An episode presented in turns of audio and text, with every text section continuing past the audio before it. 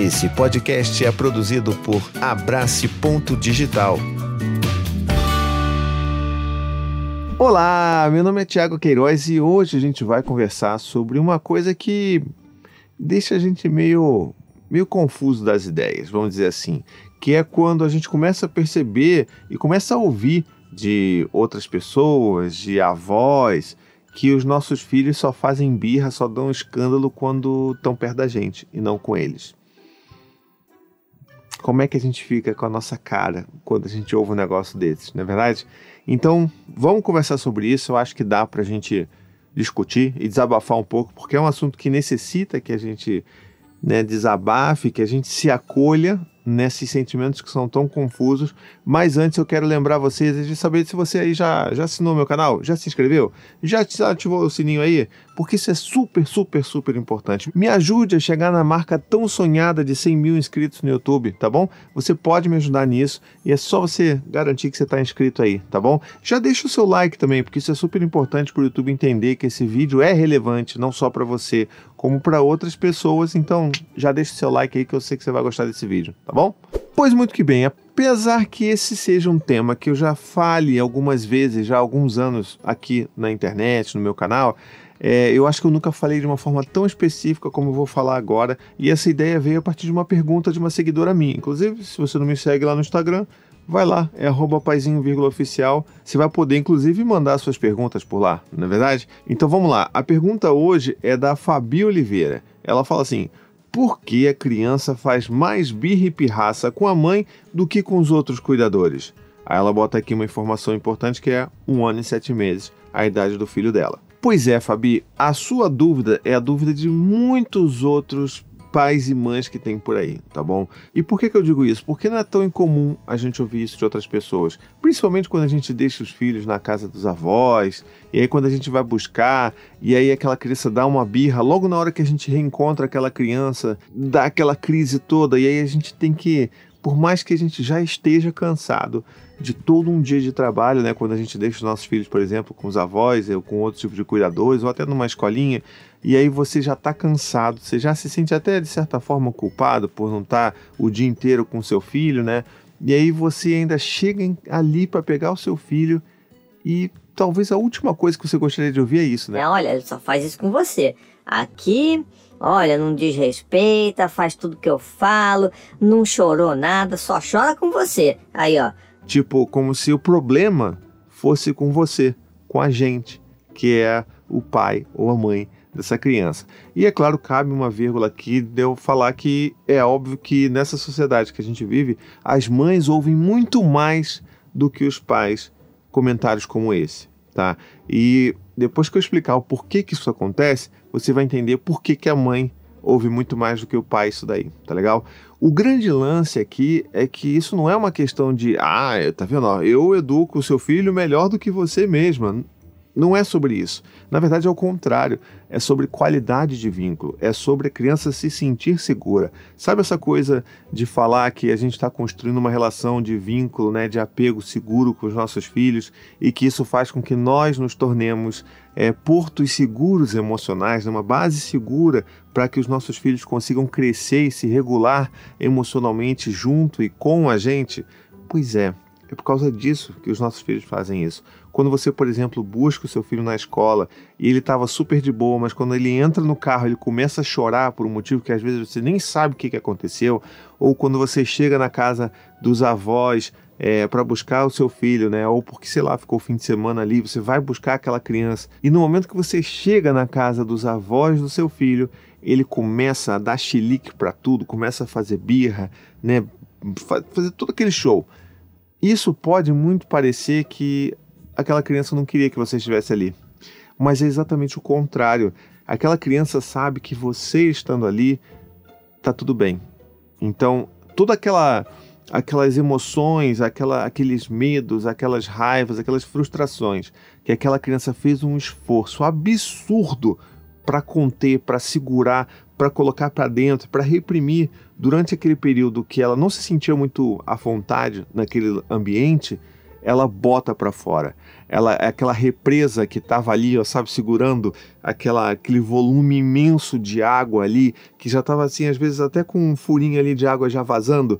Aquela represa, ela abre todas as suas comportas e deixa tudo aquilo fluir, porque ela se sente segura na sua presença, no seu amor. Ela pode descansar no seu afeto, no seu vínculo.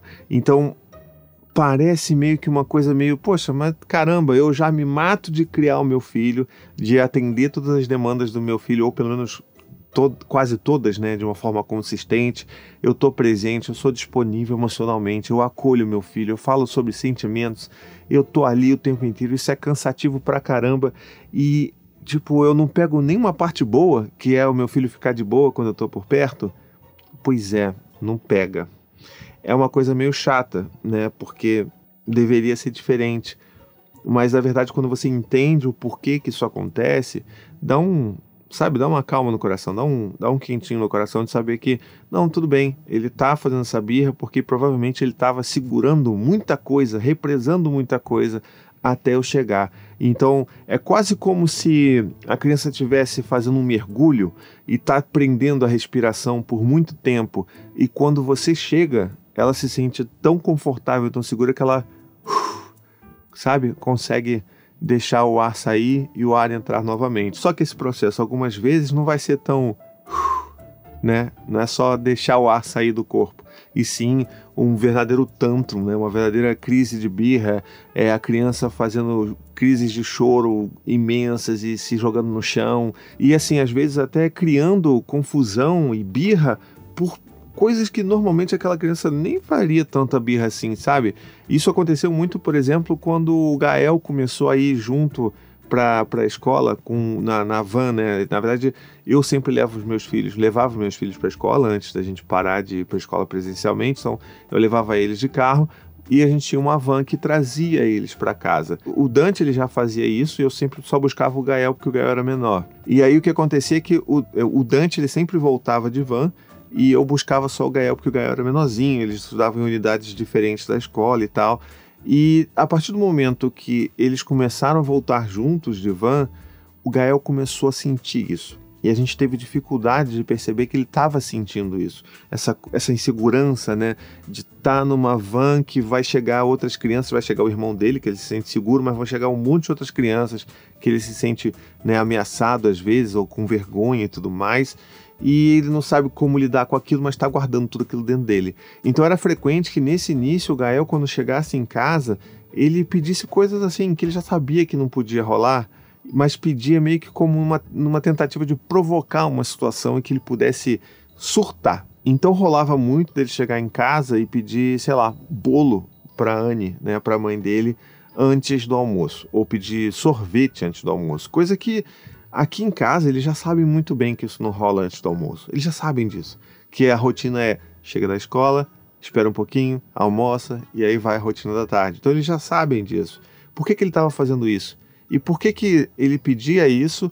E obviamente com a negativa da Anne, porque eu estava no trabalho presencialmente, né? Então, por que, que com a negativa da Anne, que já era, na verdade, esperada por ele e por todas as crianças aqui de casa, ele abriu um berreiro e se jogava no chão e chorava muito intensamente de uma forma muito sofrida e aquilo não fazia sentido pra gente. E aí a gente descobriu isso nas nossas conversas, a gente conseguiu ligar os pontinhos e tal, fazer aquele trabalho de detetive, né? Ao invés de só reprimir a criança por estar tá fazendo xilique por causa de sorvete, a gente, não, peraí, o que, que deve estar tá acontecendo?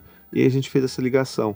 Então o que que acontecia? Ele estava se sentindo tão mal e angustiado com aquela situação que ainda era muito nova para ele, que quando ele chegava em casa, ele liberava a represa dele de sentimentos e despejava tudo isso na Anne. Pobre Anne, que já estava ali tendo que lidar com a Maia bebezinha na época e com o Dante que chegava já com aquela energia super, né, muito agitado e tal, então e ainda tendo que ver como é que ia ser o almoço. Então, caramba, puxa vida, né?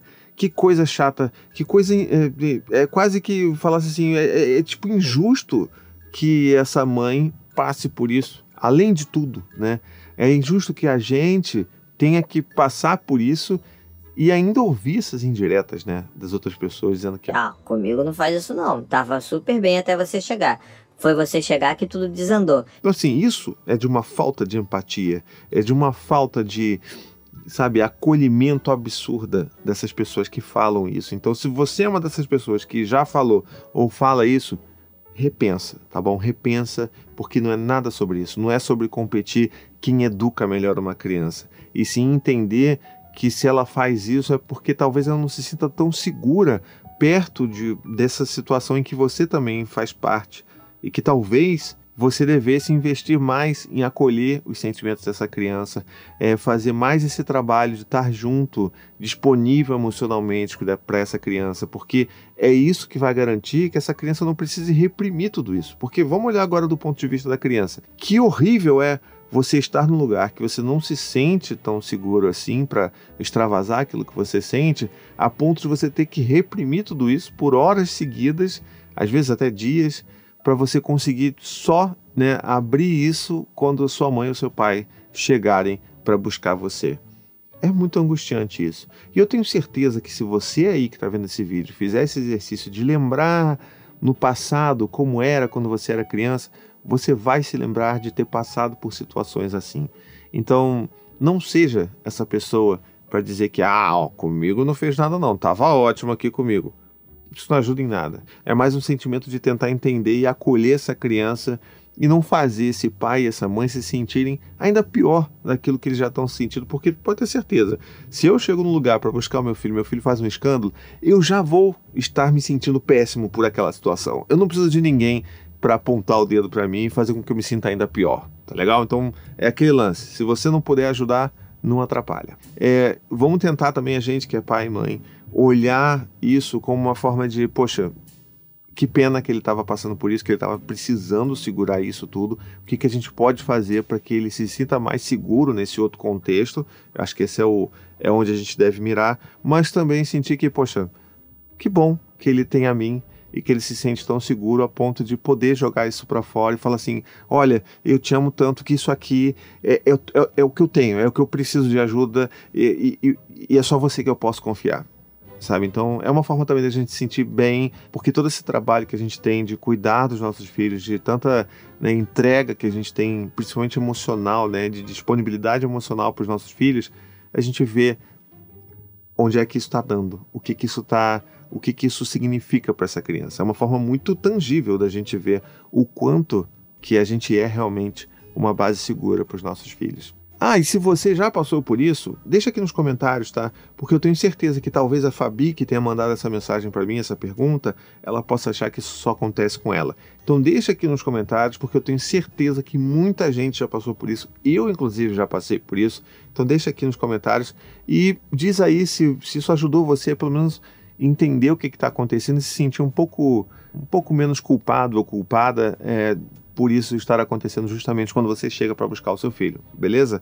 E isso, inclusive, vale para, por exemplo, pais separados que estão dividindo a guarda e a mãe vai buscar a criança e o pai fala: Ó, oh, comigo não fez, tava, tava bem aqui comigo, ó, só deu chilique porque você chegou. Pois é, esse pai devia estar tá investindo mais tempo em construir um vínculo seguro com seu filho do que ficar falando abobrinha para essa mãe que está chegando, né, para buscar a criança. Então, você homem que está ouvindo isso aí, faz isso repense também. E que me leva também a outro ponto, que é o último ponto que eu queria trazer nesse vídeo aqui, que é justamente o fato de que por que, que as mães ouvem isso muito mais do que os pais? Pela sociedade que a gente vive, né? Por esse lugar que a gente vive em que coloca nas costas da mãe uma cobrança muito maior sobre o cuidar, sobre o educar, sobre o construir vínculos com os seus filhos. Então, é natural que essa criança vá se comportar muito pior perto da mãe do que perto do pai, ou do perto dos avós, ou perto de uma professora, ou de um professor.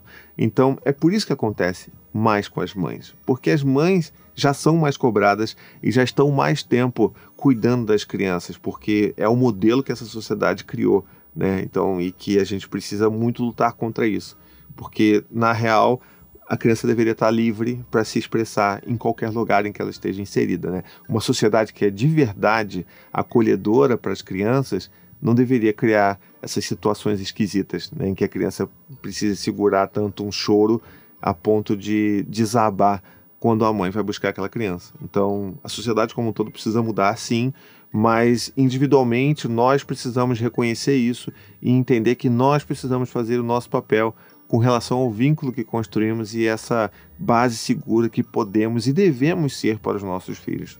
Então é isso de vídeo por hoje. É, de novo, não quero que você se esqueça de deixar o like. Poxa, esse vídeo, eu tenho certeza que você gostou desse vídeo. Então, deixa o seu like aqui, comenta se ele fez sentido para você ou não, tá bom? Se você foi uma dessas pessoas que já falou essas coisas que não são bacanas para outras mães e para outros pais, tá?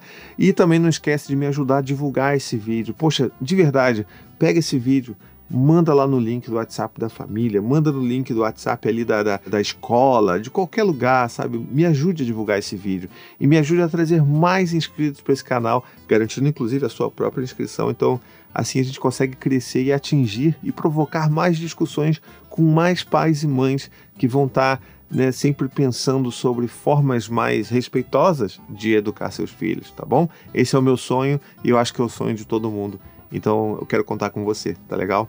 Não se esquece também, se você puder me ajudar financeiramente, você pode ir lá no apoia.se barra que com 15 reais por mês você se torna um membro apoiador do meu trabalho aqui. E o que, que isso quer dizer? Você ajuda a produzir todo esse conteúdo. Você ajuda a financiar, mesmo que para você possa parecer pouco, né, 15 reais, mas você faz a sua parte ajudando a financiar quem está editando esse vídeo, quem está produzindo esse vídeo comigo, eu que estou aqui fazendo esse vídeo, os equipamentos que nós investimos para melhorar cada vez mais a qualidade desses vídeos. Então, tudo isso vai ser uma coisa que você também vai fazer parte, é claro, além da recompensa, que é aquela coisa linda de fazer parte lá do meu grupo de apoiadores secreto no WhatsApp, um grupo que a gente se ajuda, se acolhe, que a gente troca ideia, que a gente ri, que a gente chora, mas que é um grupo que cria uma comunidade de pais e mães que pensam muito parecido sobre infância e que vale a pena fazer parte, tá bom?